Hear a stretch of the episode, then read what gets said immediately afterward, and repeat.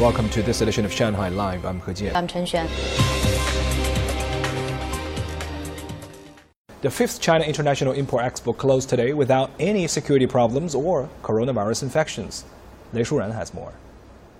A total of 145 countries, regions, and international organizations took part in this year's CIIE more than 2,800 exhibitors from 127 countries and regions attended Import Expo. They showcased 438 new products, technologies, and services.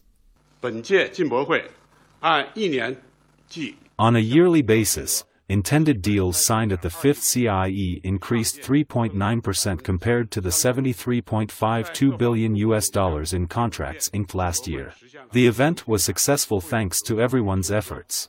368 companies in the smart industry and information technology fields used the CIIE website to participate, while 69 countries and international organizations participated in the online country exhibition, up 13% compared to the previous year.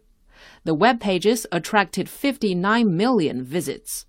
This year, 284 Fortune Global 500 or industry leaders showcased a range of products and services. Nearly 90% of them were repeat participants. Shanghai Trading Group organized 23 signing ceremonies and trade negotiations. Shanghai Trading Group signed deals worth a total of 9.02 billion US dollars, ranking first among all regional trading groups. Gu noted that coronavirus controls proved effective. No coronavirus infection was reported during the event. I want to express my gratitude to everyone for your understanding and support of the pandemic control measures. Work has already begun on next year's China International Import Expo. Lei Shuran, Shanghai Live. Art21 opened today, while West Bund Art and Design will begin tomorrow. The two art fairs are part of the fourth Shanghai International Artwork Trade Week. Zhang Yue has more. The Art21 Shanghai Contemporary Art Fair was held today at Shanghai Exhibition Center. More than 10,000 contemporary artworks from 134 art galleries in 36 cities and 19 countries were available to purchase. Hong Kong based David Zwirner Gallery has been at each Art21 fair since its debut in 2013. Half of its artworks were sold today. This art fair is a great platform for us to introduce our works to collectors and buyers. Our sales have increased in the past three years. Tonight, the West Bund Art and Design Fair is being staged at the West Bund Art Center, with participants from over 100 art galleries from 43 cities in 19 countries. It's one of the largest events of its kind in Asia.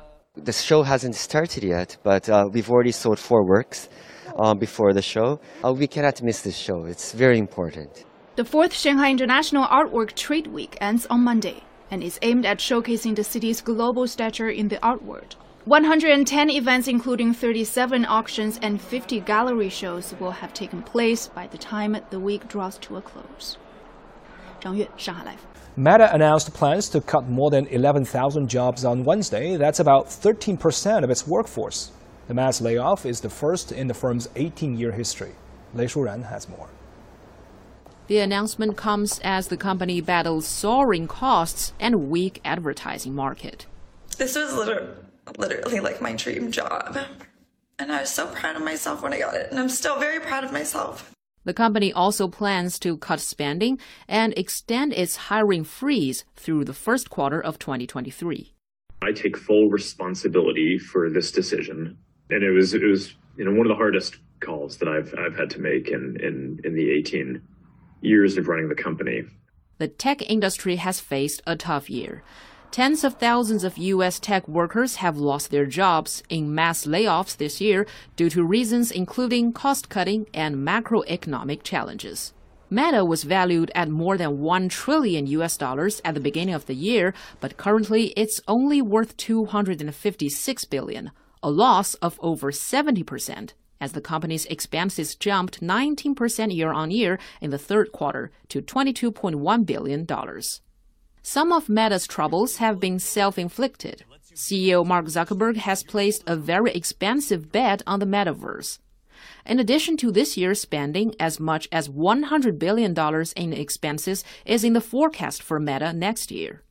Many investors have grown frustrated with investments, which Zuckerberg says could take a decade to pay off.